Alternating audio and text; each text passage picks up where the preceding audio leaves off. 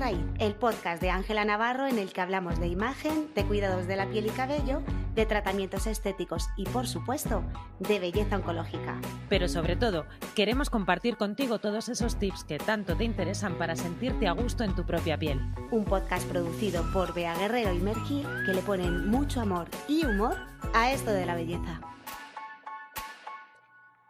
Pues bienvenidos a un episodio más de Belleza desde la Raíz. Hola Bea, ¿cómo estás? Buenos días, estoy muy bien, Mergil. Hoy, hoy es un episodio que nos va a gustar mucho. Nos va a gustar mucho a, todos. Así como eh, siempre tratamos de, abordar eh, temas en, este podcast, como su nombre indica, desde la raíz. Sí. Eh, nunca mejor dicho en este caso. Eh, nosotras recibimos pues, a diario, tanto en el salón como por, eh, como por redes sociales y eh, todo tipo de consultas y preguntas que muchas veces nos damos cuenta de que son es lo más preguntas de lo más básico, que cuando te dedicas a algo das por hecho muchas cosas y por eso siempre es bueno volver de nuevo a la raíz del asunto. Y en este caso hablamos de la, de la alopecia. Y tenemos el honor de, contar con, pues con, una eminencia en la, en la, materia. Y estamos hablando de Sergio Baño, que es eh, tricólogo y especialista sobre todo en, en, alopecia. Buenos días para nosotros, Sergio, ¿cómo estás? Buenos días, un placer estar aquí. Muchas gracias por la invitación. Un placer para nosotros, nosotras, que sabemos que tienes la gente súper apretadas y que eh, estamos súper agradecidas de, que, de haber rascado esta media horita para poder charlar eh, sobre esto. Bea me, me, habló eh, de ti que ya os conocíais desde hace ya tiempo, ¿verdad, Bea? De hace muchísimos años y, la admiración desde que tenemos por, por Sergio es, es, una de las primeras personas que empezó a, a, a poner en relevancia y a poner en, en boga la importancia de, de la divulgación y de explicar los conceptos sobre, sobre dermatología, sobre tricología y sobre los problemas de, la alopecia en mujeres. Su trabajo como divulgador es, bueno, es, admirable y somos muy, muy, muy fan desde, desde la peluquería.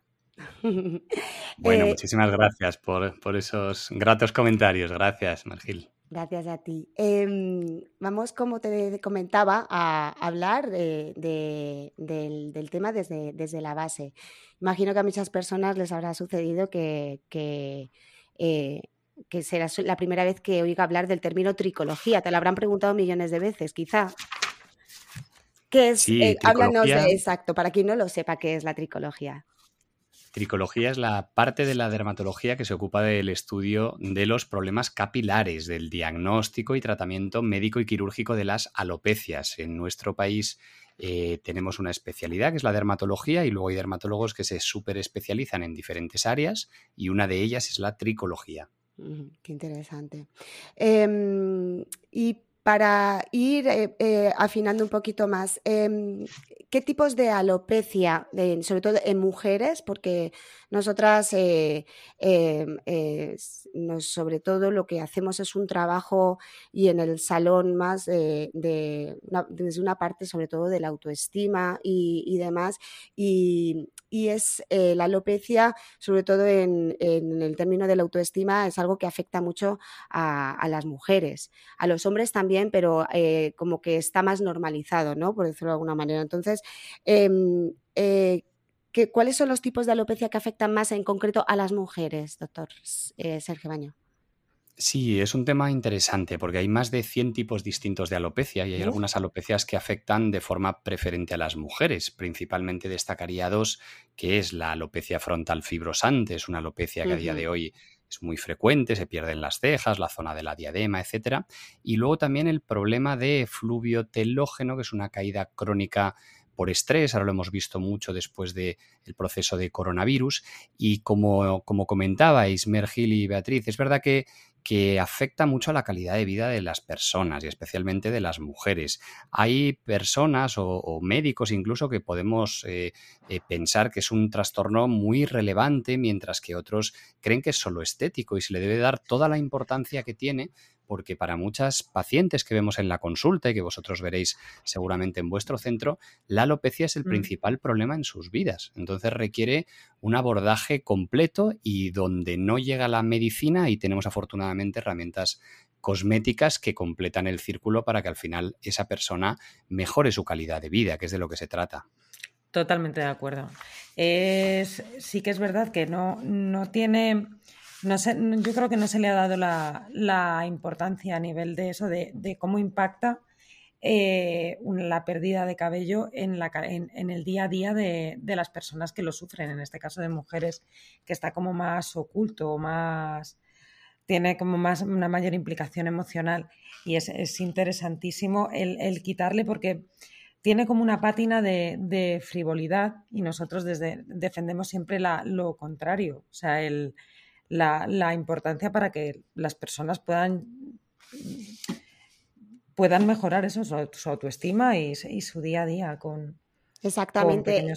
De hecho, uno de los de las frases o de los lemas, ¿no? Que nosotros siempre eh, mm, llevamos por bandera es el verse bien para sentirse bien, porque al final es algo que influye mucho y el y, somos muy defensoras de, defender eh, el, el, cabello también como algo eh, mm, que, influye mucho. Y, en el caso de la alopecia, pues mira, eh, siempre hablamos de Estela, de nuestra Estela, que eh, es un amor que conocimos hace ya unos años, que además puedes ver en las fotos, ha sido modelo em, en alguna de las sesiones de fotos y ella, bueno, pues desde lleva ya como dos años, una cosa así con, con alopecia y hemos tenido, bueno, es que es, ya parte de la familia nuestra, hemos hablado muchísimo con ella siempre y, es una de las personas que, le da mucha visibilidad a la alopecia eh, femenina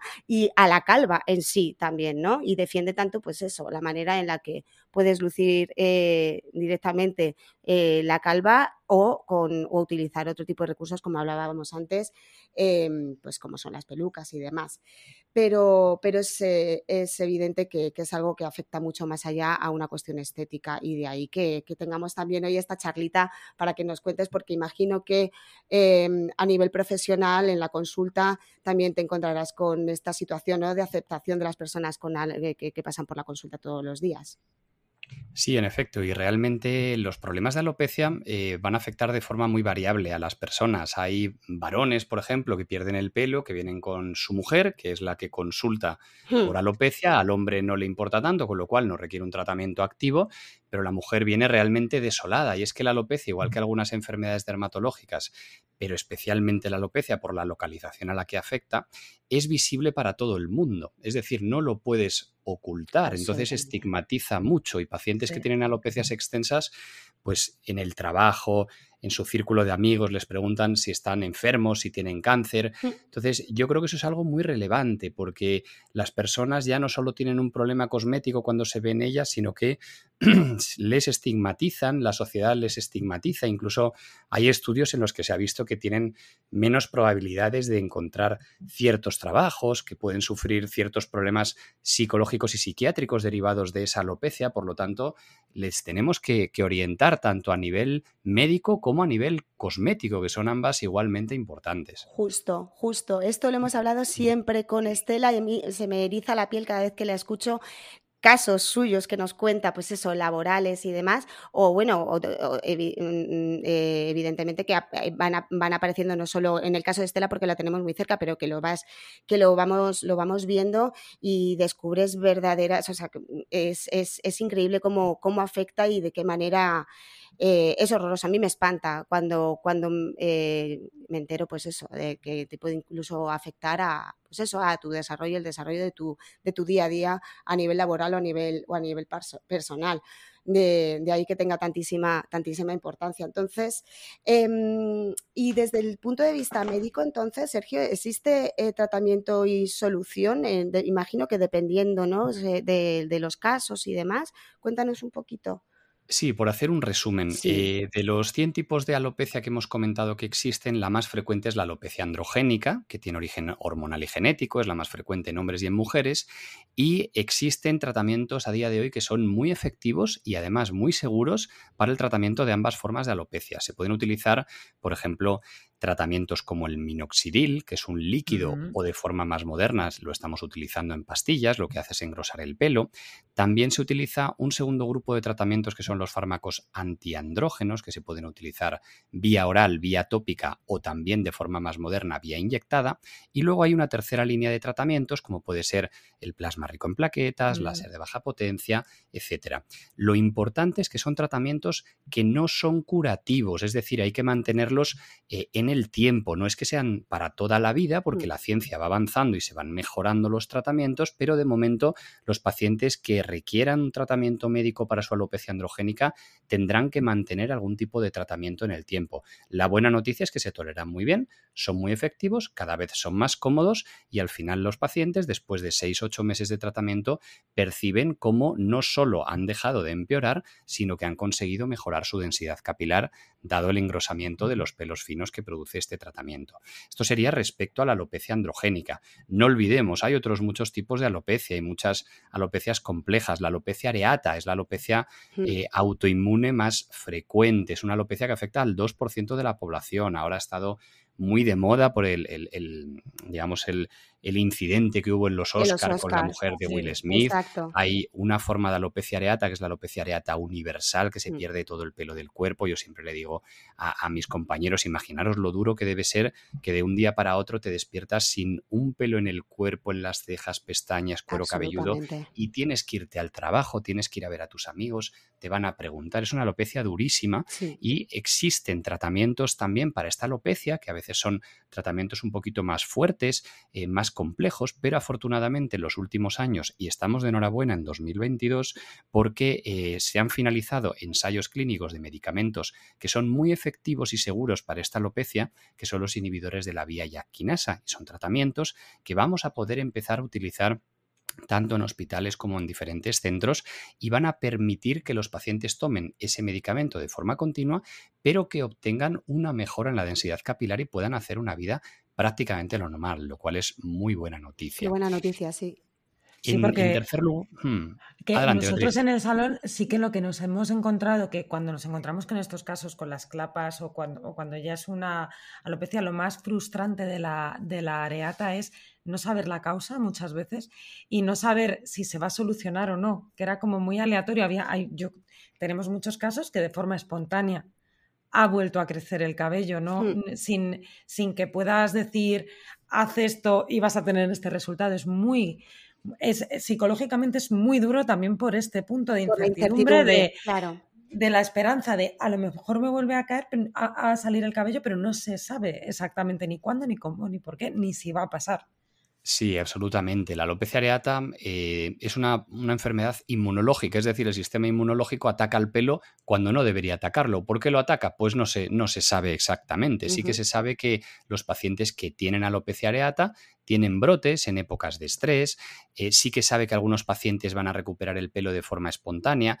Cuanto más extensa sea la alopecia areata, menos probable será que lo recupere espontáneamente. Pero bueno, yo creo que el, el consejo y la idea ahora mismo es que existen tratamientos que pueden producir una mejora en la calidad de vida de los mm. pacientes y cuando los tratamientos médicos han llegado ya a su tope y no hacen más efecto, existen medidas cosméticas, como bien sabéis, y, una gran labor hacéis, que permiten al final mejorar la calidad de vida a estas pacientes un montón. Esa es nuestra intención siempre, porque, bueno, evidentemente toda la parte eh, médica y científica eh, eh, está de, vuestra mano, la nuestra, la que se hace en el salón y con los especialistas que, que tenemos en Ángela Navarro, sobre todo, es llevar toda esa otra parte eh, que acompaña al proceso también para hacer sentir mejor, pues que como hablábamos de siempre de la micropigmentación, por ejemplo, de cejas, que es súper importante, como, como dices, que al final, al perder también en esos casos el vello, eh, totalmente el, vello corporal, la expresión en, en, la cara, las cejas es el marco directamente de la cara y lo que, lo que te da esa, esa expresión. Y, luego, bueno, pues eh, tratar el cuero cabelludo, que em, esto es algo que además eh, incidimos siempre bastante porque, claro, el, cuero cabelludo no está preparado para recibir el sol igual que el resto de la piel, porque normalmente está preparado para estar cubierto, ¿verdad? Por, por, el, por el cabello. Cuéntanos em, cómo, cómo, cómo, es ese proceso de cuidado, sobre todo el cabello desde tu punto de vista del cuero cabelludo, disculpa, cuando se, cuando se cae ese, ese, ese cabello. Sí, en efecto, este es un fenómeno que vemos muy frecuentemente en la consulta. Vemos pacientes, sobre todo varones y algunas mujeres, que tienen una alopecia desde hace muchos años y que al examinarles el cuero cabelludo ya no solo es que tengan poca densidad capilar, es que tienen la piel dañada, tienen manchas, tienen la piel más envejecida, incluso tienen lesiones pretumorales y algunos pacientes incluso les hemos detectado algún cáncer de piel en el cuero cabelludo. Yo recibo muchos pacientes eh, solicitando un trasplante capilar no solo por el tema meramente cosmético, sino por un tema de salud médica del cuero cabelludo. Pacientes que a lo mejor tienen un barco y utilizan fotoprotector, pero a pesar del fotoprotector tienen mucho daño solar en la piel mm. y la cobertura de hacerles un trasplante les produce una, protección física que les va a permitir mejorar la salud de su piel a la larga. Por lo tanto, el pelo también tiene, además de esa función cosmética, esa función protectora de la piel del cuero cabelludo. Y disculpa que te haga...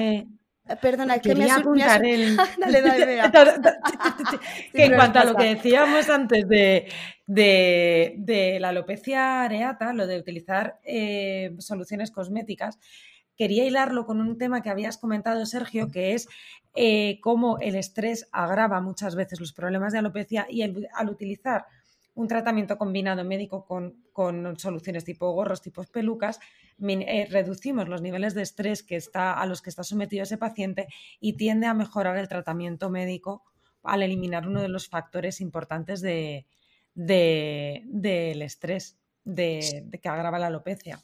Sí, realmente todo lo que sea em, disminuir el estrés, llevar mejor la enfermedad, eh, va a repercutir positivamente mm. tanto en la calidad de vida del paciente como incluso en la respuesta a los tratamientos. O sea que al final es un manejo integral del paciente desde diferentes puntos de vista e igual que el tratamiento médico y el tratamiento cosmético, no se nos olvide también el tratamiento psicológico que muchas pacientes, muchos pacientes requieren, agradecen y realmente les ayuda muchísimo y es un cambio conceptual en sus vidas que les hace llevar mucho mejor la enfermedad. Y ahora volvamos al cuero cabelludo. Mer, te doy paso después de este adelanto por la derecha que te he hecho. No, no, que yo me apunta, no te preocupes porque yo me he apuntado la pregunta a lápiz por ahí en plan de que no se me olvide. No, como, como estabas como, estaba comentando, eh, la parte del trasplante, cuando has, citado eh, lo de que muchos pacientes eh, te consultan lo del trasplante, en el caso de la alopecia areata habrá muchas personas que se preguntarán, bueno, ¿y por qué una mujer, si se, por ejemplo, en el caso de una, de una alopecia areata, y por qué no se por qué no se hacen un trasplante. Sí, en efecto es una pregunta súper frecuente. Nada, la respuesta es sencilla. Una paciente con alopecia areata no se puede ni se debe realizar un trasplante capilar porque el pelo que trasplantaríamos en esa zona de alopecia también podría perderse dado que la inmunidad, el sistema inmunológico también le atacaría. Por lo tanto, no es un tratamiento indicado en alopecia areata y es algo muy importante a explicar a nuestros pacientes. Mm, fíjate, y, en el caso, eh, hay en otros casos en los que sí, en lugar de ir caso por caso, porque se me ha ocurrido el de, frontal, la, alopecia frontal fibrosante. Pues mira, lo resumiría el trasplante capilar como que hay situaciones en las que se puede hacer y va muy bien, situaciones en las que no se puede hacer y situaciones intermedias. Lo explico. Situaciones en que se puede hacer y va muy bien, alopecia androgénica, tanto en hombres como en mujeres, sin duda. Situaciones en las que no se puede hacer y no se debe hacer, alopecia areata. Situaciones intermedias, todo el grupo de las alopecias cicatriciales, por ejemplo, alopecia frontal fibrosante. ¿Se puede hacer? Sí se puede hacer. ¿Qué ocurre? Que es como sembrar en una tierra mal abonada, con lo cual no va a crecer todo el pelo que implantas y del pelo que crece no va a durar para siempre, sino que con el paso de los años se va a perder.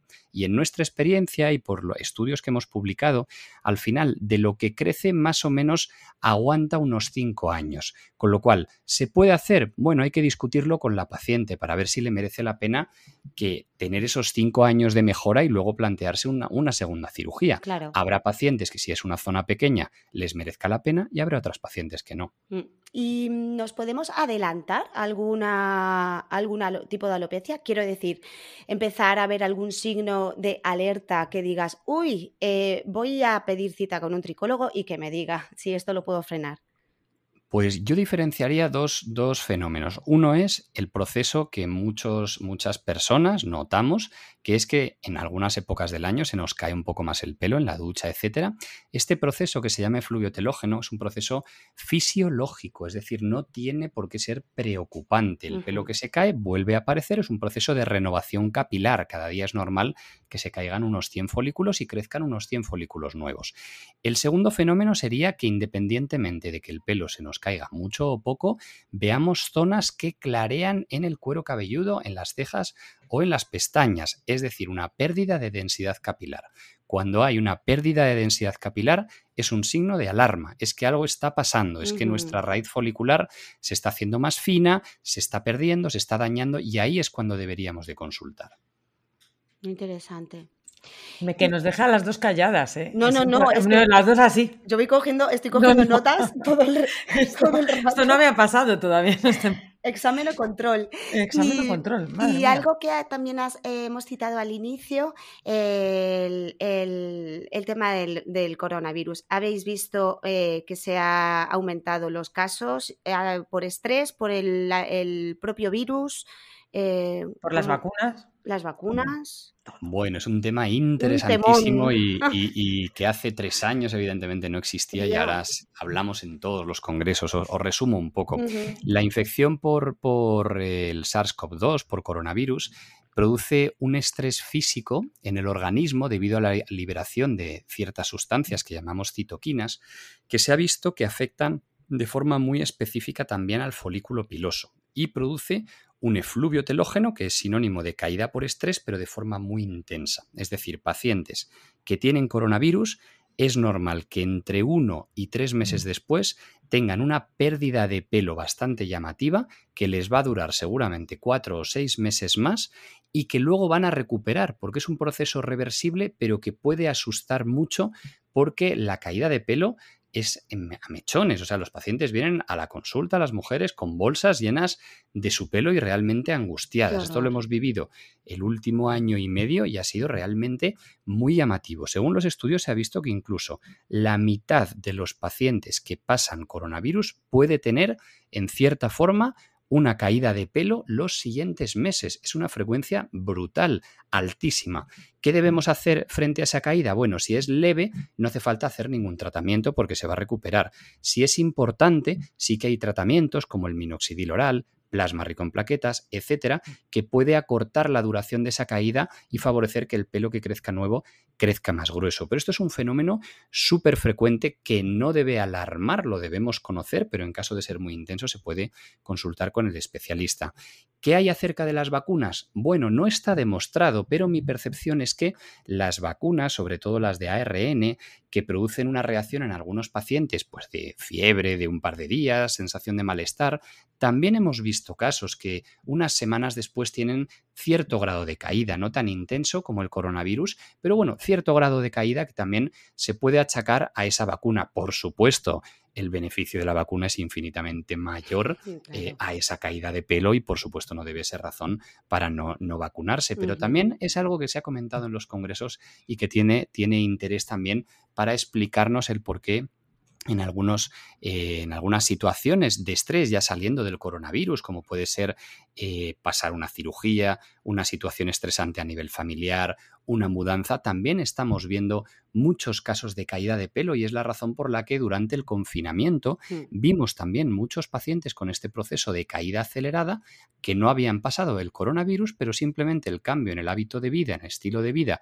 y el estrés o la incertidumbre de no saber qué venía por delante les produció un aumento de la caída de pelo. Mm.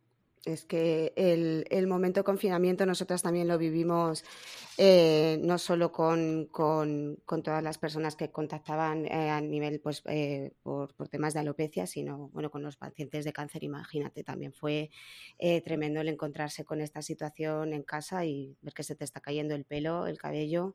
Fue, Fue bastante, sí, fue bastante, bastante pesadilla. Bueno, yo creo que de todos modos esto también dará, dará pie a, seguir, a seguir estudiando y a seguir buscando soluciones que, que, siempre son necesarias. De hecho, em, te quería preguntar, ¿crees que em, em, las personas que, divulgadores, ya sean profesionales eh, como tú, como personas que padecen de alopecia, que hacen esa divulgación, esa visibilidad, sobre todo de la alopecia femenina, ¿crees que favorece que, eh, que esto favorece que haya más investigación científica o por lo contrario más aceptación social y por ende menos necesidad de soluciones? No sé si me explico. Mm, Eh, yo diría que sin duda la primera, la primera respuesta, es decir, cuanta mayor divulgación hagamos de realmente la problemática que tiene la alopecia femenina para la calidad de vida de las personas, se haga divulgación de que es un problema médico, que necesita un diagnóstico médico y que hay tratamientos médicos que pueden ser efectivos para mejorar esa calidad de vida,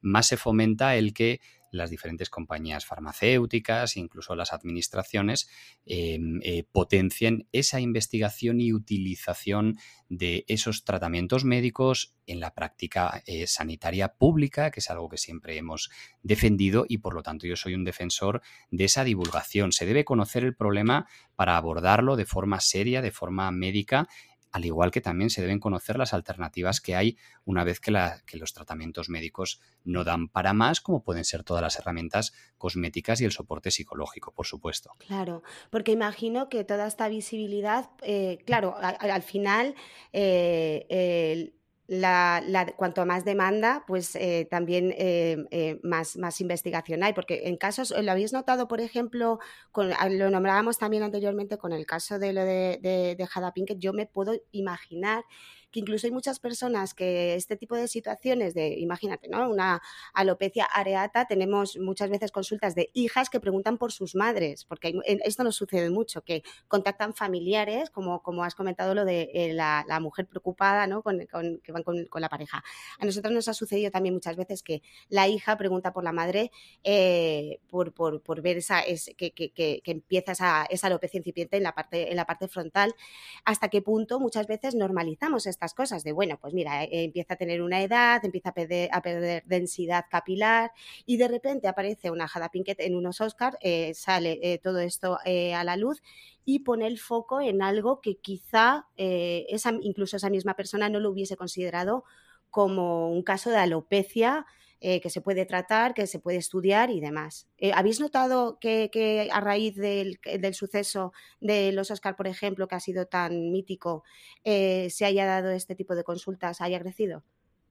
sí, realmente, no solo en los Oscars, sino en otras, en otras em, otros impactos mediáticos que ha habido de diferentes temas de alopecia, pues incluso a raíz del coronavirus, etcétera, siempre que hay un impacto en medios, vemos luego en consulta más afluencia de pacientes que no conocían el proceso o no conocían que era un problema médico.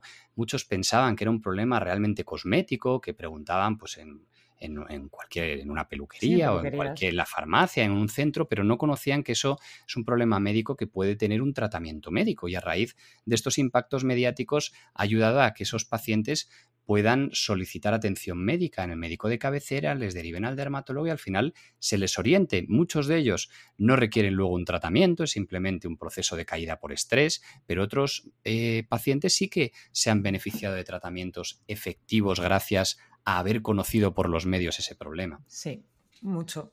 Que a mí, por ejemplo, con lo que hablabais de, la... Me apetece conocer la opinión de Sergio sobre, sobre la, alopecia frontal fibrosante, porque sí que es verdad que en los últimos años nos estamos encontrando bastantes más casos en, la peluquería. A mí me parece un, un tipo de alopecia muy curiosa, porque sí que es verdad que se, produce, es lo que decías, ¿verdad? Es una alopecia cicatricial en el que no es posible la regeneración de pelo, pero si se coge a tiempo, sí que hay un tratamiento médico efectivo y eficaz, o lo digo por, el tema de prevención, de, estar muy pendiente de cuando se te empieza a retraer el cabello, ser consciente de que, de que puedes tener una solución médica si vas a tiempo al dermatólogo, al tricólogo Sí, por supuesto, Beatriz. La alopecia frontal fibrosante es una de las alopecias estrella en los congresos porque es eh, prácticamente lo definimos como si fuera una epidemia. Es una alopecia que hace 30 años casi no existía y a día de hoy es la alopecia cicatricial más frecuente. no se conoce muy bien su causa, parece que tiene un origen hormonal y autoinmune, que también influye la genética y no se descarta que haya algún factor ambiental, ya sea cosmético o de otro tipo, que esté influyendo y eso está eh, sometido a estudios de investigación. Como bien decías, es una alopecia cicatricial. El pelo que se pierde ya no se recupera, por eso es tan importante hacer un diagnóstico y un tratamiento precoz. Afortunadamente, sí hay tratamientos efectivos para poder frenar el avance de la alopecia en más del 80% de los casos. Yo a mis pacientes siempre les digo que el objetivo es que dentro de cinco años estén igual el primer día de la consulta, es decir, que no avance ni un milímetro. Y por supuesto, todo lo que se pueda mejorar a nivel cosmético, micropigmentación en las cejas u otros, eh, mm, digamos, tratamientos que nos permiten mejorar discretamente la densidad capilar del pelo no dañado todavía, a las pacientes al final les sirve de mucho esa expectativa de qué van a poder conseguir. Pero por supuesto, diagnóstico y tratamiento precoz sería la clave. Sí, nosotras tenemos un protocolo para, para en cuanto detectamos que empieza a haber una retracción de la línea frontal, enviar a enviar al tricólogo para, intentar poner una solución, porque sabemos que si como se tarde, es mucho más... No vas a recuperar, o sea, no recuperas lo que no... Qué interesante. Y para terminar, que sé que, ya, que ya te tendrás, te tendrás que ir, Sergio, hay eh, algo que... Eh, es que me parece muy interesante este, este tema porque imagino que que habrá muchos falsos mitos en torno, sobre todo, por ejemplo, a, esta, a este tipo de, alopecia, como mm, influye el tipo de peinado que te hagas, eh, cómo te seques el cabello y demás, para así dar unos eh, pequeños tips o consejos en caso de que estén viendo una, pérdida de manera de secarse o de si se debe de atar una coleta tirante, evitarlas, etcétera. Sí, lo, lo, vamos a resumir de forma muy, muy sucinta. Al final, eh, los factores cosméticos externos, lo que hagamos de cuero cabelludo para afuera, en general no influye en ninguna forma de alopecia. Es decir, lavarse el pelo a diario, cada dos días, cada tres días, usar un champú, otro, usar tinte, usar secador, etcétera, no va a producir que tengas una alopecia, una calvicie. Ahora bien, sí que puede influir en que tu pelo esté un poco más dañado externamente a nivel cosmético, que se te abran las puntas, etcétera, pero eso no es lo mismo que tener una alopecia. Quizá la única excepción sería los peinados muy tirantes, con moños muy tirantes, sí que pueden producir una alopecia que llamamos alopecia traccional. Sería la única excepción, pero en general las típicas dudas que nos hacen, doctor, he oído que el champú es malísimo, que no me debo lavar el pelo a diario hmm. porque se me va a caer el pelo, etcétera, son falsos mitos.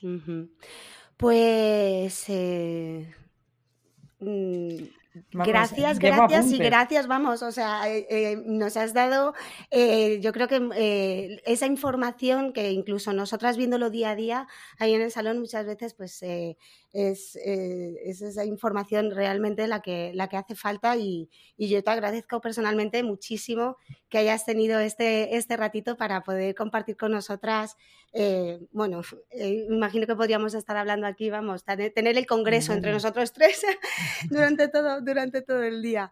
Em, ha sido un verdadero placer, Sergio, de verdad, muchísimas gracias. Espero que, que este episodio haya servido también para, para mucho, que también nosotras siempre invitamos a que si a raíz de un tema surgen más dudas, etcétera, tenemos un canal de Telegram donde nos eh, recibimos ahí todas las consultas y si en algún momento da para, para algún otro podcast, pues eh, eh, evidentemente nos volveremos a poner en, contacto contigo a ver, si tenemos, a, ver si tenemos la gran suerte de volver a, tenerte en Belleza desde la raíz. De verdad, millones de gracias Sergio, ha sido un verdadero placer tenerte aquí. Muchas gracias, el placer ha sido mío y súper interesante, daros la enhorabuena. Muchísimas gracias. Pues nos escuchamos en el siguiente podcast, Bea. Nos escuchamos en el siguiente, Mergil. Adiós.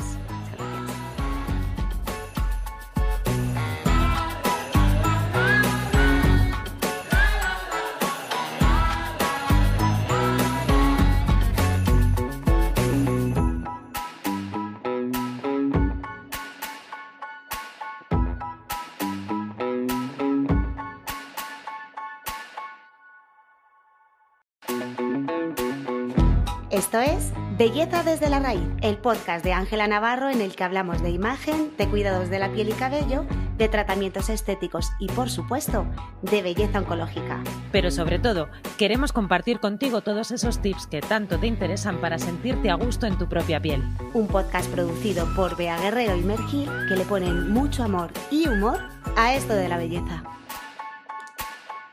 No te ha dado tiempo, Bea, ni, ni a respirar entre un podcast. No, ni a abrir la botella.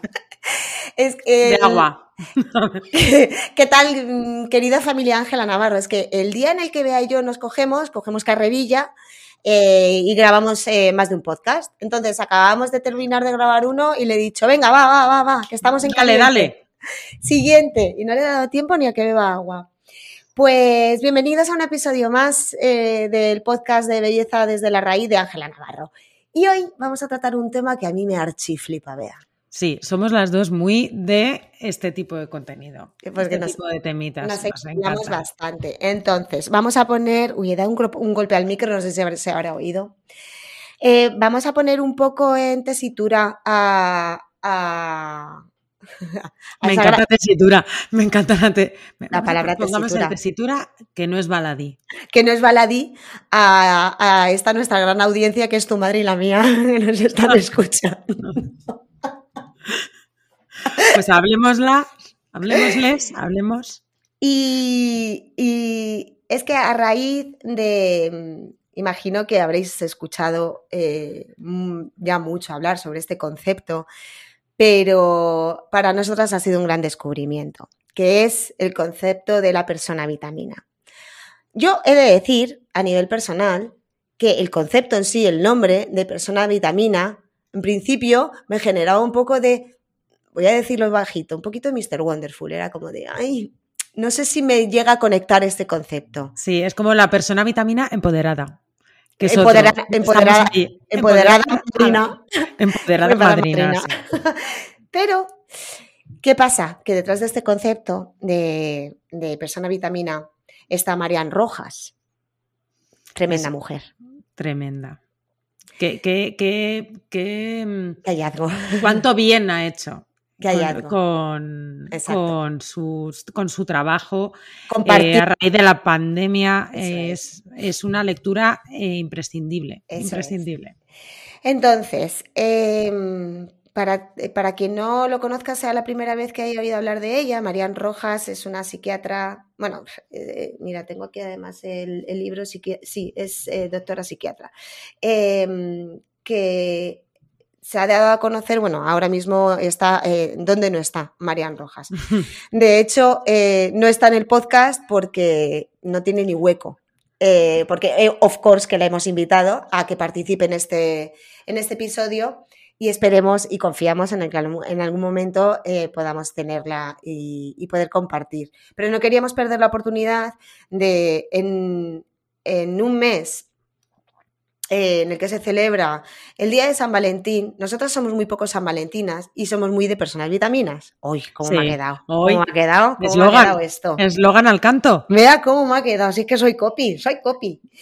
Bueno, a ver, no, me voy a, no le voy a dar más vueltas a la cosa. La historia es que Marian Rojas Estapé ha escrito un libro, varios, dos, eh, pero uno de ellos que se llama Encuentra a tu persona vitamina. Y a mí me ha explotado el cerebelo al leerlo y me lo he bebido en tres días. ¿Por qué? Porque pone en palabras algo que yo creo que todos hemos estado percibiendo, todos los que queremos percibir eh, eh, lo bueno y lo bonito de cada persona, ¿no?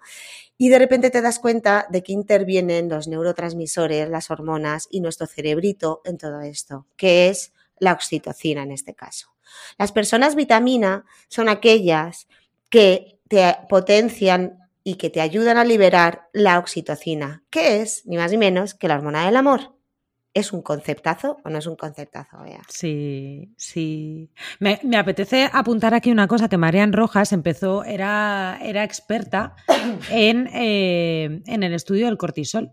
que es la hormona, es la hormona contraria, es, la- Mm. es el oponente El- de el la oxitocina. Y cuando, claro, cuando, cuando empezó a estudiar, tanto sabía ella del cortisol que cuando empezó a estudiar el opuesto, se quedó maravillada con, con lo que es capaz de hacer em, esta, esta, hormona. De hecho, eh, en el primer libro, yo es que he empezado como todo en la vida, he empezado al revés, por el segundo. Yo, de, patas para adelante. Soy una Benjamin Button de la vida. Entonces, eh, Marian Rojas escribió primero Cómo hacer que te pasen cosas buenas, que es el libro que se basa precisamente en, eh, bueno, digamos que el protagonista es el cortisol y habla de cómo nos afecta. Es tremendo. Tremendo. y Encuentra tu persona vitamina, también lo nombra y también desarrolla varios episodios, eh, capítulos en los que habla del cortisol, pero se centra más en el, claro protagonista, la clara protagonista es la oxitocina. Que como bien has dicho, digamos que mm, los dos, ambos son necesarios, pero digamos que uno es el enemigo del otro, uno se, o, uno baja los niveles del otro, ¿no? Sí. Em, no me voy a poner teórica porque eh, sin ser nada de eso yo, quiero decir, soy, podemos, soy, una mera, soy una mera lectora, quiero decir, e interesadísima por esto. Pero ¿por qué lo hemos puesto em, eh, este tema de la persona vitamina? No solo en este podcast, sino también en este mes en Ángela Navarro eh, en, durante febrero y hemos dado la vuelta a las típicas campañas de San Valentín y la hemos convertido en persona vitamina, pues porque cuán importante es rodearte de esas personas que te hagan liberar la hormona del amor. Y voy a, voy a ir, voy a ir un pasito más, Mer. Cuán importante es ser una persona que genera eso en los demás. Y eso es lo que me encanta de este libro, que además, claro, en este libro, mira, te da las pautas para detectar a las personas vitaminas. Voy a hacer un pequeño paréntesis, ve, te voy a regalar los oídos, porque ya sabes que tú para mí eres una persona vitamina. Sí, sí, guiña el ojo, guiña el ojo todo lo que tú quieras, pero es que es verdad. O sea, y ya no, solo, ya no solo a nivel amistad, es que trabajar con una persona como tú, veas mi jefa, jefa. podemos decir que es mi jefa. ¿Quién ha venido la jefa? y tener una persona como Bea eh, dirigiendo el proyecto en el que tú trabajas, eh, eh, pues es que es para mí es que me enfrento a los lunes con, con o sea, mira, hay que decir los lunes al sol, más que decir, eh, me enfrento a los lunes con ganas, lo voy a decir al contrario. ¿Cuántas veces te has encontrado, no sé tú, eh, pero cuántas veces en general nos encontramos que el domingo por la tarde se nos hace un nudete en el estómago de ay, ay, ay, ay, ay, ay, que llega el lunes. Y el problema, querida audiencia, mamás, mamá, es que no es que tengas miedo, no es que te, te aturulle que llegue el lunes, no es que te angustie que llegue el lunes, es que te angustia eh, la gente a la que te vas a encontrar el lunes. Thank you to you. Es así. El trabajo que desempeñas, el jefe que tengas, la compañera, el compañero que tengas y demás, ¿no? Y eso pasa como mogollón de cosas. Que normalmente, de cosas no, personas. Bueno, que hay personas que también son un poco cosas, pero eso es otro tema. Ese, hacemos otro podcast aparte. Y Marian Rojas lo que te enseña es a detectar eh, que hay ah, eh, personas. hemos parado a hablar de mí.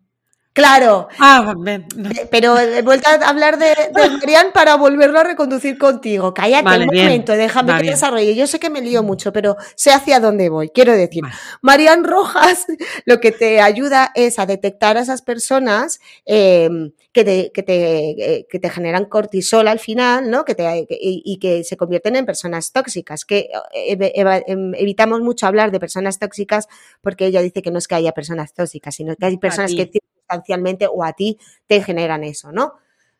Y a su vez, que seas capaz de detectar a las personas vitamina. Entonces, como te hace una radiografía, según te estás leyendo el libro o escuchándola en su podcast, porque también tiene podcast, que es maravilloso y que habla de fragmentos del libro, te está haciendo una radiografía de las personas vitamina, jo, y en ese momento empiezas a, se te empiezan a aparecer imágenes de personas, porque las personas vitaminas generan esto, generan lo otro, papá pi, papá pa, son las que tal, son las que cual, y tú estás diciendo, me cago en la leche, y yo estaba diciendo, es que Bea está ahí, es que Bea está ahí, es verdad, es así, es así.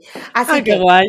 Es muy guay. Entonces, mira, como eh, Marian propone que encontremos la persona vitamina que todos llevamos dentro, porque el objetivo es que si tú eres capaz de detectar a las personas vitaminas que tienes a tu alrededor, conviértete tú en una persona vitamina. Sé consciente Claro. de que tú puedes llegar a ser la persona vitamina de alguien y esto va a ser el recopete. Esto va a ser Es que, la leche. es que eso te ayuda a sumar. O sea, el, el- el- eh, al final es como un boomerang. O sea, tú la energía que mandas te vuelve.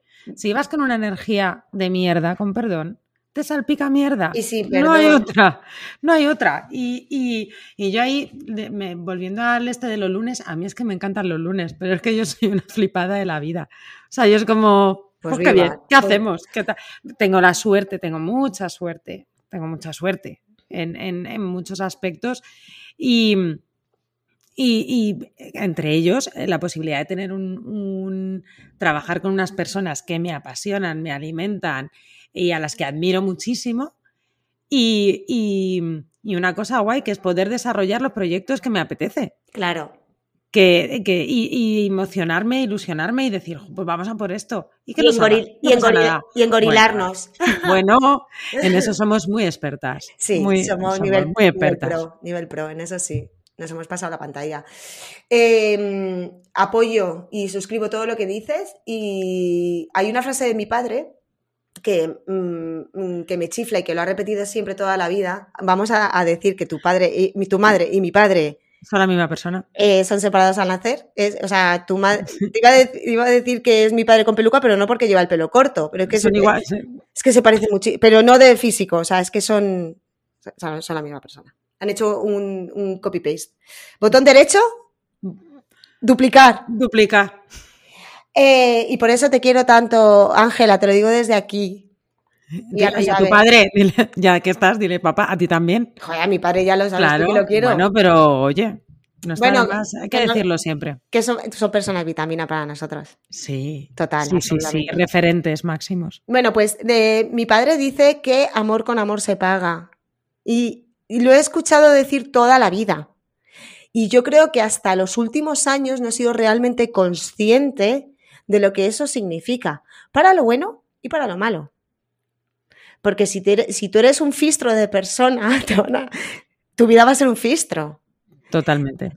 Y nos gusta mucho el concepto fistro. ¿eh? Sí, Fistra. Y eh, si tú eres una persona vitamina, se te va a acercar persona vitamina. Si tu vida va a ser un chute de vitamina. Y esto es así, es que, y es así. Eh, hay que poner el foco en, en- en las cosas buenas para que te sigan pasando cosas buenas y generar cosas buenas para que te sigan sucediendo a ti, ¿no? Sí, que luego aquí una cosa, que eh, no quiero caer en, en- A ver, luego la vida te puede poner... eh, Hombre, coño, claro. cosas. Sí, perdón. o sea, no sí, eso mismo. O sea, es que te- la vida, la- no, no queremos decir que eso em, Te prometa sea- te- prometa que te vaya a ir todo guay. O sea, No. va, no, no va a pasar. O sea, no tiene por qué pasar, pero tu actitud es muy importante para en circunstancias buenas, en circunstancias Y menos sobre, buenas. y sobre todo para cómo afrontes también esos varapalos que nos da la vida, que nos lo da a todos. O sea, claro, así, es que es eso, o sea, no, por favor, eh, que el universo nos libre de, de convertirnos ahora de repente en, en Mrs. Rainbow y que la vida es maravillosa. O sea, por Y favor, que nosotras, con- nosotras convivimos con el drama day by day, pero, sí. pero sí que es verdad que, eh, que bueno, que dependiendo de cómo, de cómo se afronte, pero bueno, yo creo que esto es otro, melón, que es un melonazo, además. Sí, la resiliencia dos puntos. Este hacemos otro podcast. Porque, porque ¿qué iba de imagen? No. Ahora va de psicología y pensamiento. Este podcast, hemos mirado, hemos mirado. un día os vamos a hacer la receta de los pancaques. Oye, Así. que yo he hecho esta mañana, yo he hecho esta mañana crepes con los niños. Crepes, crepes. Bueno, vea, voy a reconducir esto que si sí, por favor, por favor. Mira, pon orden. eh, eh, Marian Rojas eh, propone encontrar la persona vitamina que todos llevamos dentro y la mejor manera es detectando también eh, cómo se comporta o qué genera una persona vitamina. Cito textualmente, como ella escribe en su libro, personas vitaminas son aquellas que incrementan tu, tu autoestima. Hiper importante. Y que Sí. incrementar tu autoestima no solo es decirte qué mona estás hoy, eso es lo último. Incrementas la autoestima apoyando, validando. Escuchando. Es que yo, yo soy pesada con el escuchar. Escuchar. Más que hablar, escuchar. Te apoyan y te motivan. Sí. Sacan lo mejor de ti. Buscan aliviar un momento de sufrimiento. Buscan comprenderte sin juzgarte. Transmiten alegría e ilusión de vivir. Fuerza para vivir, ¿te acuerdas de eso? Saben agradecer y transmitírtelo. Liberan emociones negativas y potencian lo positivo. Y por último, tienen sentido del humor. Vea, o sea, por favor, es que te, te o sea, un, dos, tres, cuatro, cinco, nueve, las tienes todas, nueve de nueve, tía. Nueve de nueve. Sí, sí soy yo, aprobando. Que una cosa, te estoy oyendo todas y, cada vez que terminas un, un, concepto pienso, para ti. O sea, para una misma. Total. O sea, hay que mejorar tu autoestima para ti. La primera, para ti. Apoyarte y motivarte, tú. A ti. Sacar lo mejor de ti. Quererte, pero si esto ya lo decía el cordobés, a quererte a ti mismo, quererte a ti mucho y todo sale de verdad de deporte. de verdad, ¿te acuerdas de este? O sea, esto era, e, era tremendo. El cordobés. vamos a hablar de historia de la tele. Hombre, y del Era el jefe máximo de la autoestima. A quererte a ti mismo, quererte tú mucho y te sale todo de verdad de deporte. O sea, eso se va a resumir en esto. Sí, es que hay que cuidarse. O sea, la autoestima, el, el ya trayéndolo. Mira, mira, voy a hacer aquí un giro que vas a fliparlo hacerte tus cuidados de, tu piel, de tu pelo, mirarte a ti. Exacto. El tocarte, el, darte un masaje en el cuero cabelludo, verte eh, eh, como, cada una se vea estupenda delante del espejo, Resumido maquillarte, ponerte la raya. Resumido en un concepto que además a nosotras nos gusta mucho, que es el de el autoamor. Autoamor, autocuidado, autotú. Exacto. Autotune. Entonces. Autotune. Em, es algo que, y lo hemos comentado muchas veces en, redes sociales, además lo decimos, ¿no? Que es un acto de, de autoamor, de autoamor, cómo genera, eh, cómo autogenerarte oxitocina. Eh, entonces, pongámonos en un caso, ¿vale? Que yo no mm, detecto a personas vitaminas, es un caso ficticio totalmente porque tengo un pegote de personas vitaminas en mi entorno, pero en caso de no tenerlos, porque puede ser. Em, ¿Cómo hacer que se me genere, que cómo libero oxitocina eh, de manera autónoma, por decirlo de alguna manera, ¿no? ¿Cómo hacer que un día eh, generar ese bienestar y regalarme ese autoamor eh, de una manera autónoma, te repito, ¿no? ¿Cómo, cómo, lo harías tú? Pues primero diciéndome una frase bonita al espejo. Para mí, para decirme lo que valgo. En plan, guapa. lo que me merezco. Sí, sí, un guapa. Empoderada. Eh, empoderada, bonita. Otra, alta, alta. yo, me digo lo, yo me digo lo que quiero. Rubia. Hoy te veo, hoy te veo alta, ojos grandes. Pues eso, todo esto. Engañémonos un poco. Y que mm, poniéndote una mascarilla en el pelo y diciendo, joder, qué bien me va a quedar. Qué bien me va a quedar este, eh, con esto. Seguro que me queda mucho mejor que la otra vez que me lo lavé sin haberme puesto este aceite. Yo qué sé. Em, eh, cuidados de la piel. Eh, ponerte un labio rojo. creyéndotelo.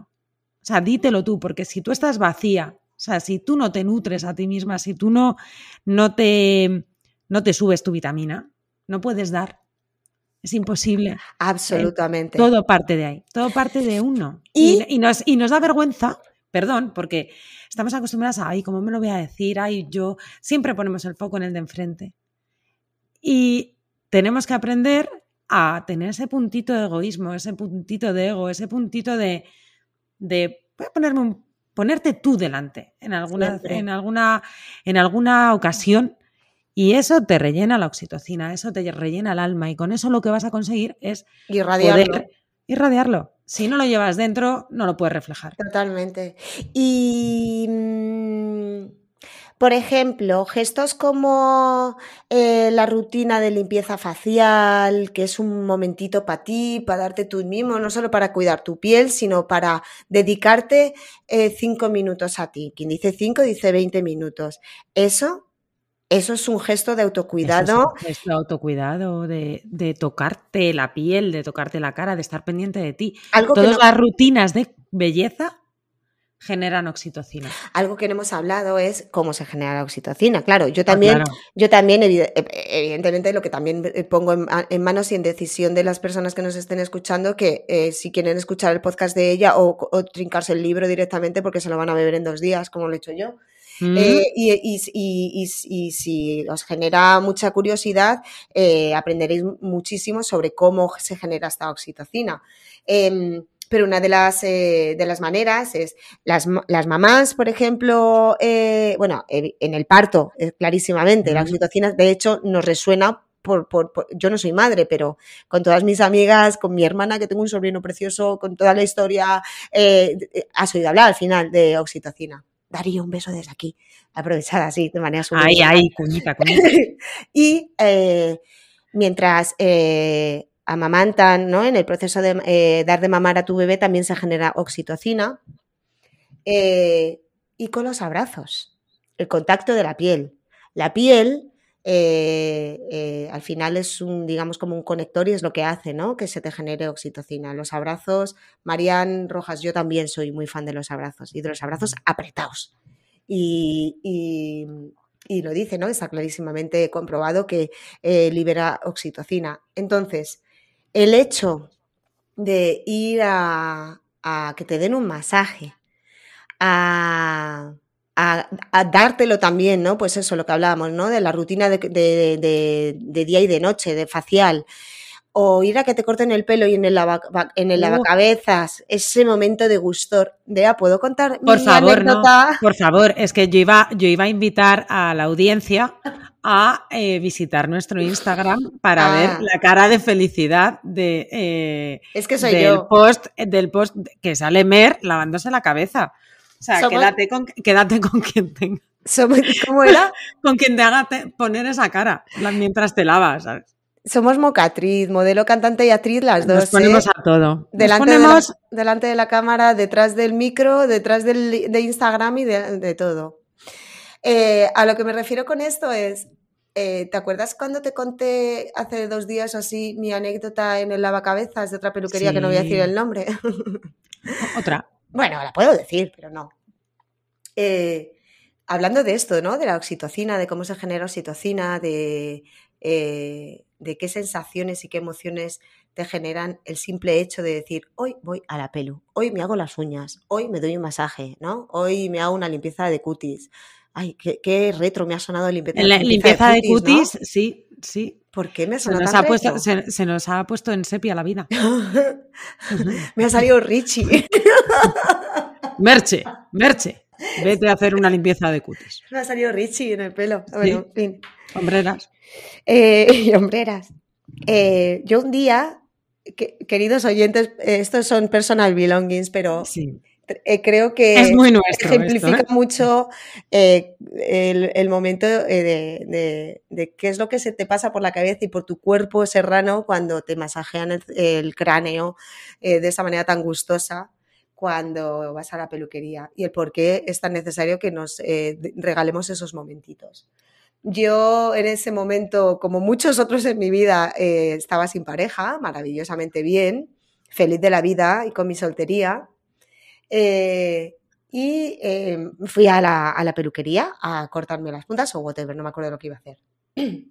El caso es que tenía unos eh, lavacabezas de estos que te retumbas entera. Qué maravilla eso. Nosotros tenemos. Eh, eso es, eso es una. Es maravilla y no, ¿eh? te voy a decir. ¿Sí? yo lo siento, pero yo no veo a mi madre tumbada ahí. ¿Sabes? ¿Es lo típico que mola desde fuera? Pero luego lo vives y dices tú, bueno, para todo. Ay, a mí me gusta y no, ya te digo, no te sé decir muy bien por qué, pero bueno, el caso es que yo me tumbé. Otro podcast. Es otro podcast. otro podcast de aparatología de peluquería. Sí, claro que sí. Pues en ese momento yo me tumbé, eh, el peluquero, creo recordar que era, me empezó a, lavar el, el pelo y cuando me empezó a masajear el cráneo, se le dice cráneo, ¿no? La cabeza, es el cuero cabelludo.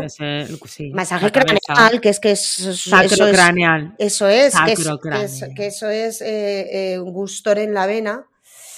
Eh, de repente se me empezaron a caer unos lagrimones, sin ser nada de eso yo, o sea, sin, sin haberlo, sin darme ni cuenta. se empezaron a caer unos lagrimones y de repente me di cuenta de la cantidad de tiempo que hacía que alguien no me daba mimos. Vea.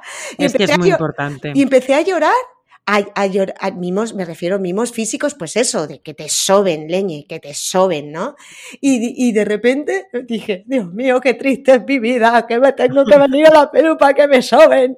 Y empecé a llorar y ya no sabía si era del gusto, de la pena que me estaba dando a, mí misma, o de qué. Pero en ese momento dije, claro, tío, es que hacía mogollón de tiempo que alguien no me regalaba mimos. Es tan importante entonces. Sí si en algún momento, señoras y señores, si en algún momento tenéis ganas de que os rasquen la espalda, de que os hagan un mimo, de que os acaricen el pelo y tal, de verdad, veros a la pelu, veros. Que sí, es que además eso ha pasado en, durante la pandemia estábamos todos faltos de oxitocina por la falta de, abrazos, de, abrazos, de tocar a otras personas. Claro, eh, ahora con la distancia social es que no, no puedes, no puedes acercarte y tocar. Y ahora las despedidas de, las despedidas de ahora, que además en España somos muy de, para, para el público latino que nos escuche, la gente de España somos muy de abrazarnos, de las despedidas. Las despedidas pueden durar lo mismo que una cita. Adiós, tal, no sé. Y ahora es como que te miras. Ahora te miras y haces, Adiós. Ahora es, una, ahora es una caca porque además te quedas siempre con las. Yo me quedo con las ganas siempre. o pero cuando lo haces, te, vas culpable. Eso es. Sí, te vas ahí como. Pero bueno, vamos a pensar una cosa. Ahora ya no tenemos abrazos, entonces a la peluquería lavas el pelo todos. Vamos a pensar una cosa: que si nos vamos con la culpa, por lo menos nos vamos cargaditas de oxitocina. Oxitocina culpable. Así guilty, que, guilty pleasure. Eso es. Guilty oxitocina. Vamos a proponer para cerrar también el podcast. Esperamos que os, haya, que os esté resultando interesante. Es que esto es un, o sea, ojalá podamos tener la, oportunidad de, tener en un tercer micro a, a Marian Rojas para poder desarrollar esto más en profundidad y hacerle alguna preguntita que tengo yo por ahí también, que se me ha quedado en el tintero.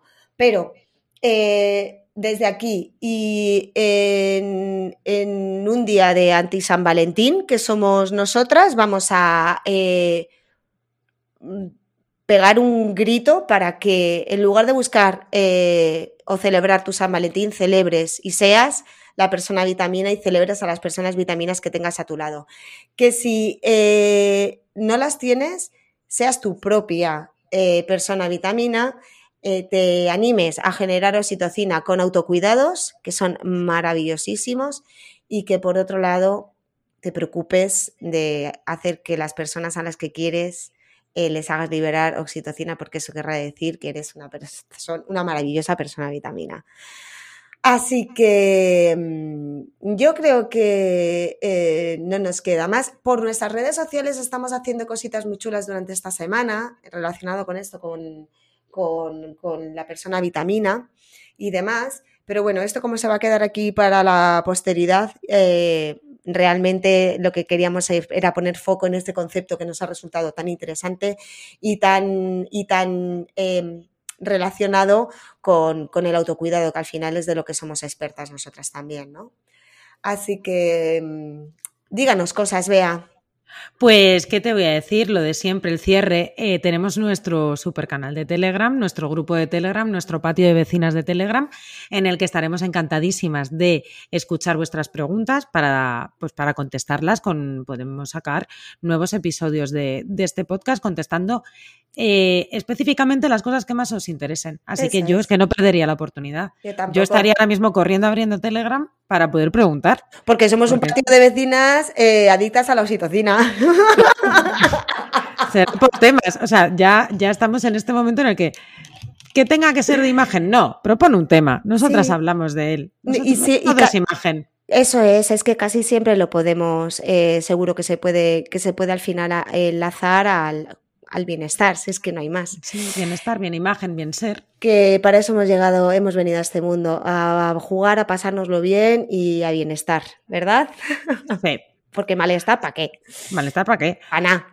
Mergil, mm. buenas, buenas tardes, buenos días, buenas noches. Despedimos el, capítulo. Me ha encantado. A mí también, amor. Muchas gracias por ser mi persona vitamina. Eh, día a día, Dios mío, día a día.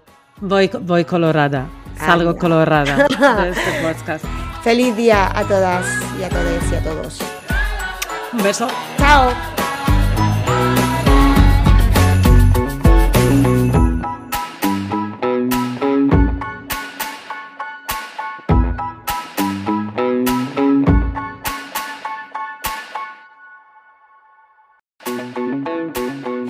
Esto es Belleza desde la raíz, el podcast de Ángela Navarro en el que hablamos de imagen, de cuidados de la piel y cabello, de tratamientos estéticos y, por supuesto, de belleza oncológica.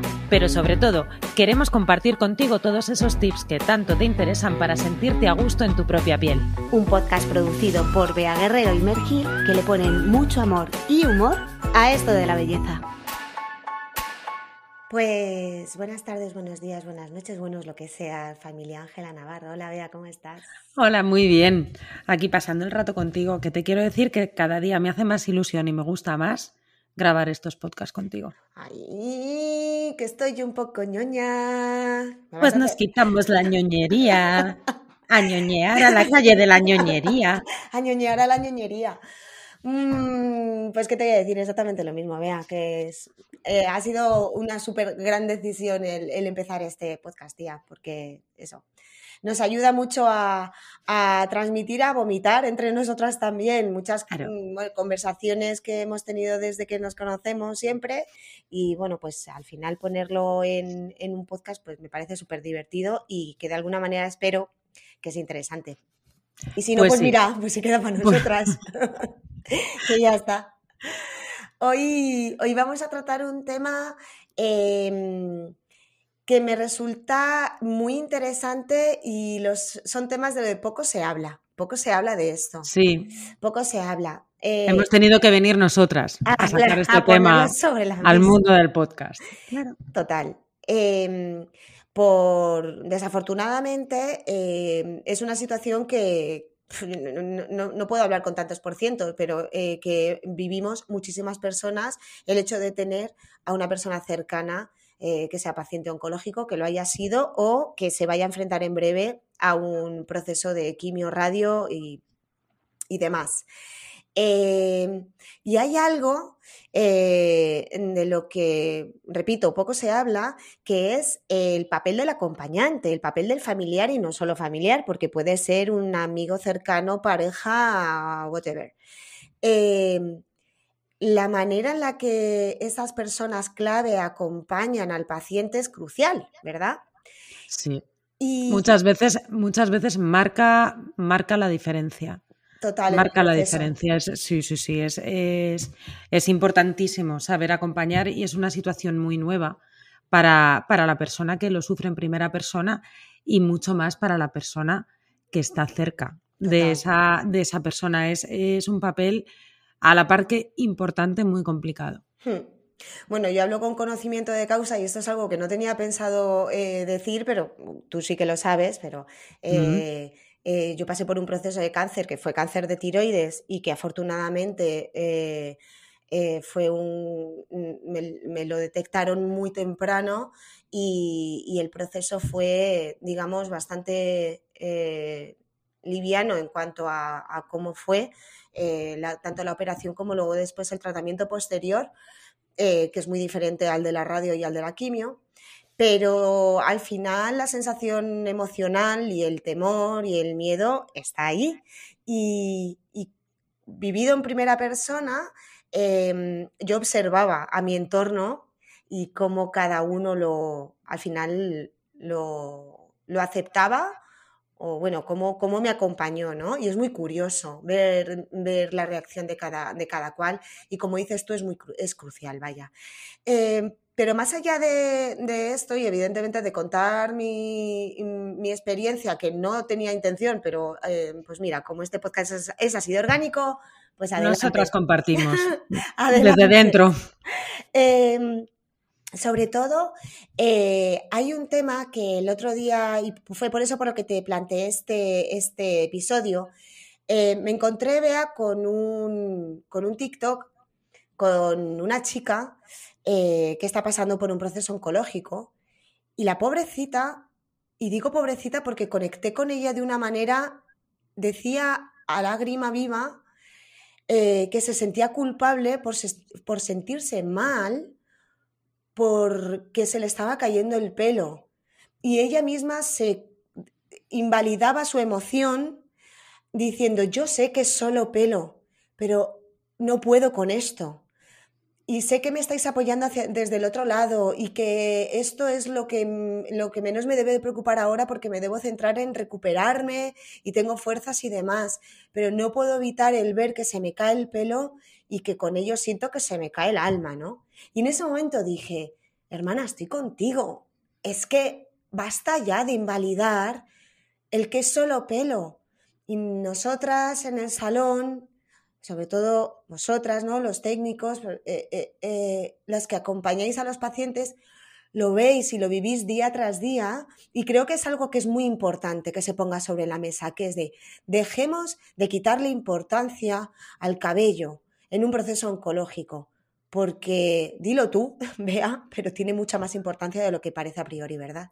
Sí, el, el cabello es forma parte de nuestra imagen y nuestra imagen es nuestra esencia.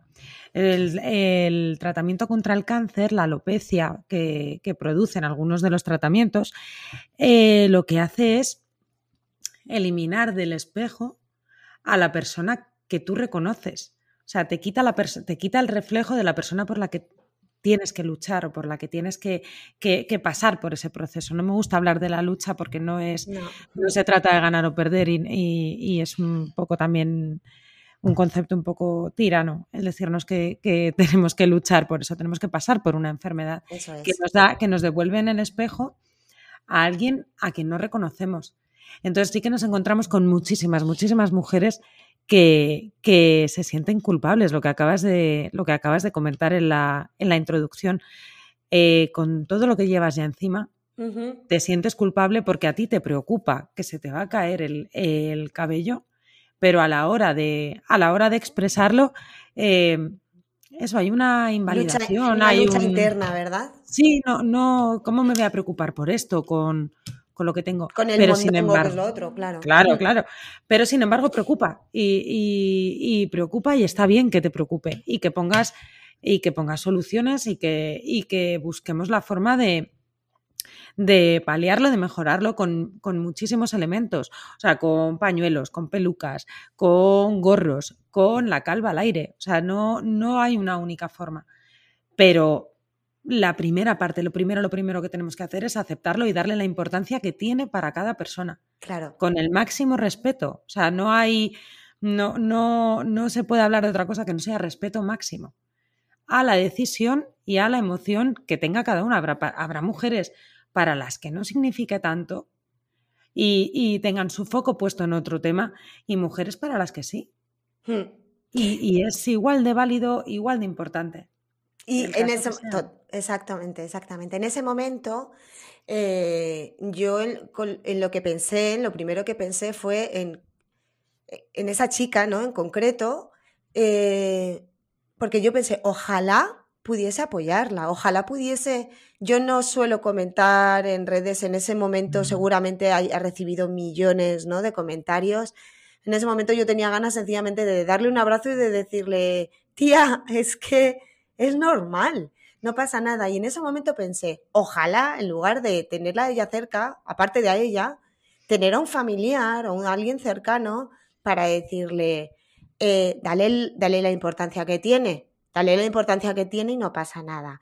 Y, fue cuando, cuando de repente se me ocurrió, se me ocurrió hablar de esto. Entonces, eh, habiendo planteado esta situación, ¿no? Este escenario, eh, como decía al inicio del episodio, como desafortunadamente nos encontramos, nos hemos encontrado o probablemente nos vayamos a encontrar en una situación similar, ¿no? De acompañar a una persona eh, que esté pasando por este proceso. Eh, ¿Qué te parece, Bea, si hacemos un qué decir y qué no decir en una situación como esta cuando eres un acompañante. Digamos como, repito, acompañante como pareja, hermana, hermano, madre, padre, amiga o eh, compañero de trabajo. ¿Qué decir y qué no decir si eh, la persona que está pasando por un proceso oncológico, de repente ves que está atascadísima con esa lucha interna entre no puedo soportar ver cómo día a día se me cae el cabello y de qué te quejas si realmente lo importante es poner el foco en la curación del cáncer. ¿Qué hacemos? Sí, mira, yo em, son frases que, que parecen eh, que, así tú las sueltas y crees que estás ayudando, pero no. Eso es. Eh, como el típico no pasa nada. Bueno, no, pasa, nada. Bueno, no pasa nada. ¿Cómo que no pasa nada? Eso es. O sea, probablemente sea la época de mi vida en la que más pasa. ¿Vale? Mm, me acaban de diagnosticar un cáncer, se me va a caer el cabello, voy a pasar por un proceso muy complicado. Sí que pasa. Hmm. Sí que pasa. Validemos que a la persona que está en tratamiento sí que le pasa. No, no, el no pasa nada es, mm, es, muy invalidante. No, no, es una frase que, a mí que me, parezca muy acertada en estos momentos. Otra, mm, lo importante es que realmente te pongas bien el pelo secundario. Lo mismo. Intentemos eh, eh, secundario para quién. Para ti, para, para ti que no se te va a caer, Claro, claro es, que, claro, lo dice la persona que no lo va a pasar. Lo dice, la, lo dice la persona que quiere a esa otra persona con o sin cabello y que lo único que quiere es que se mantenga con vida, lógicamente, ¿no? O que se sane sin secuelas. Es, entendible que lo hagan desde ahí, desde esa posición. Sí, por pero, Claro, pero es, eh, deja de ser secundario, o sea, es evidente que, que un que un cáncer eh, eh, pone en peligro tu vida y que se te caiga el cabello. No, ¿no? Vamos a ponerlo desde ese punto de vista. Sí, hay que relativizar el impacto que va a tener, claro. Lógico, y seguramente lo diga desde ahí. Pero eh, el, quitarle, el quitarle esa importancia, ¿qué le diría? ¿Qué, ¿Qué sería lo mejor, ¿no? Decirle en ese momento de eh, no puedo soportar que se me esté cayendo el pelo. En lugar de decir, bueno, chica, es secundario, no pasa nada, lo importante es ponerte bien, eh, lo aconsejable sería decirle. Te entiendo. Claro. Te entiendo. Para, pero como, como norma de vida, como norma empática, te entiendo. Te escucho. Hmm. Eh, ¿En qué puedo ayudarte? Te recibo, en qué puedo ayudarte. Hmm. Y, con eso, que, que parece tan poco, es tanto. Claro. O sea, eso que intentamos, el, eh, intentamos siempre hacer malabares para ayudar al de enfrente. Hay muchas veces que haciendo muy poco ayudas muchísimo. Totalmente. Y luego Entendiendo y estando.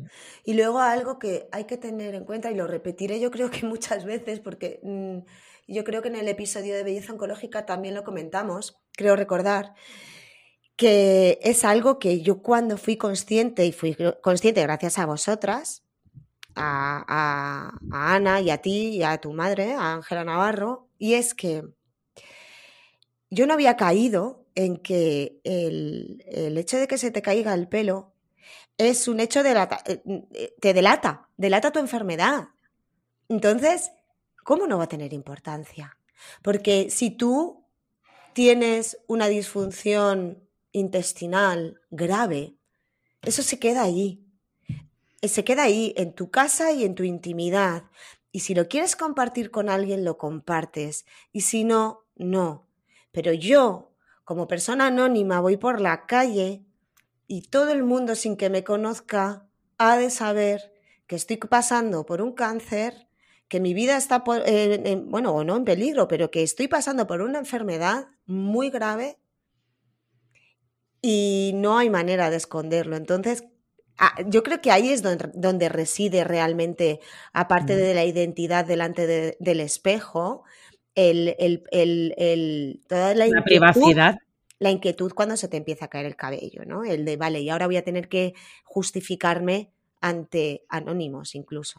Sí, yo creo, no sé si lo hablábamos fuera de micro o lo hemos dicho en el, lo has comentado en el podcast, el cómo reacciona tu entorno.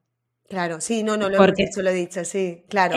la reacción del entorno cuando no se te cae el cabello, cuando no hay un síntoma externo que delate, suele ser más normal. Tú entras a, tu comida familiar con sin cejas o sin cabello y ya la actitud de la gente que te rodea ha cambiado. Claro, por eso probablemente en mi caso fuese más liviano el todo el proceso, porque a mí no se me, a mí, yo no, a mí no se me, se me cayó el, el, cabello. Y estoy muy, muy segura, vea, muy segura de que independientemente de lo temprano o no temprano que me detectaran, si el cambio, o sea, si a mí se me hubiese caído el cabello, el proceso tanto mío como el de, mi, el de mi, entorno, hubiese sido totalmente diferente. Absolutamente de acuerdo. Entonces, démosle la importancia que tiene. Realmente este era un poco el motivo para de este, de este podcast y más eh, publicado además en este mes de febrero, que el 4 de, febrero es el, el, Día Mundial contra el Cáncer. Y aunque nosotras y desde Ángela Navarro lo hacemos los 365 días del año y, o 366 porque eh, le sumamos horas al día apoyando esto y creemos no, salen, no salen de sobra no salen de sobra no salen días, horas extra em, eh, bueno, hemos decidido que, este mes eh, sea un poco más de concienciación y de generar sobre todo conversación en torno a, los procesos oncológicos y, siempre con la intención y con todo el corazón puesto en ofrecer ayuda y, bueno, pues un poquito de el, pequeño apoyo que podamos dar, que espero que, con este, con este pequeño episodio yo creo que hemos tocado probablemente algún, algún tema o algún punto que cuando no te paras a pensar, probablemente no caigas, ¿no? Y, espera, y esperemos que, esto ayude. Eh, sí que me gustaría, no sé qué te parece, que... Me parece bien. Siempre, ¿no? A priori todo bien, siempre bien. Sí. me, gustaría saber em, de todas las, eh, las personas que han pasado por Ángela Navarro, a las que eh, habéis ayudado, yo aquí me excluyo porque al final yo como llevo la parte digital no me voy a poner ninguna, ninguna condecoración de nada porque yo lo único que hago es apoyar de otra manera, pero quienes estáis ahí al pie del cañón em, sois vosotros desde el salón.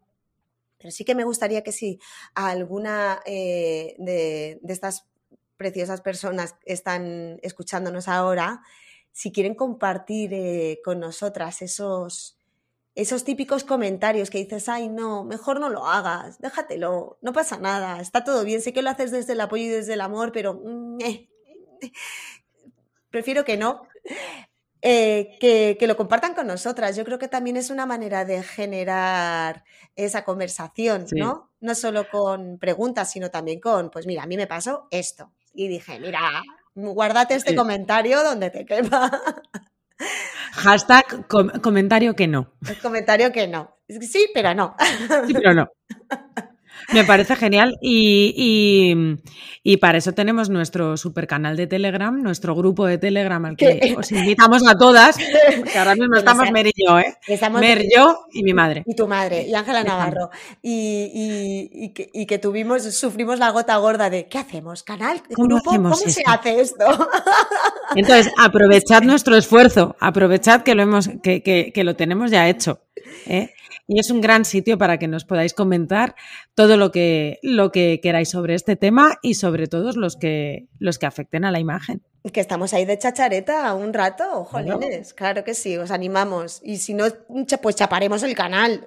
Y, ya, está. Y, os, diremos, pues a, Instagram, todos a Instagram, esto no es a WhatsApp. Eh, y que conste que esto no es una amenaza, ¿eh? Es que, bueno, pues estamos probando eh, las maneras de, de a ver, ¿cómo lo digo? De tener conversación, claro, conversación. De hablar, ya está. Porque hasta al final somos Bea y yo con un micro, que como no tenemos carrete, mm, pero no hay nadie que nos pare, pues para que haya al otro lado alguien que nos diga, oye, chicas, ¿y qué tal si dejamos de hablar de esto y hablamos de esto otro? En fin. Sí. Pues, jo, vea, qué, maravilla, que aunque estos temas eh, al final son peliagudos, pero yo creo, que tratados con normalidad, como, como todo, ¿no? De, con naturalidad. Con naturalidad más que mm. normalidad, gracias. Em, creo que, que ayudan mucho. Y a mí me gusta mucho tratar también estos temas, porque, bueno, siempre que se pueda ayudar, pues hija, pues esto es algo que, que al final, con este objetivo hemos hecho también este eh, podcast. Así que nada, pues esperamos que os haya gustado, que os haya resultado útil, que lo compartáis si creéis que le vaya a resultar útil a, otra persona, em, a alguien que, consideréis que le pueda gustar. Y que nos vemos en el próximo episodio. Vea, ¿quieres decir algo más?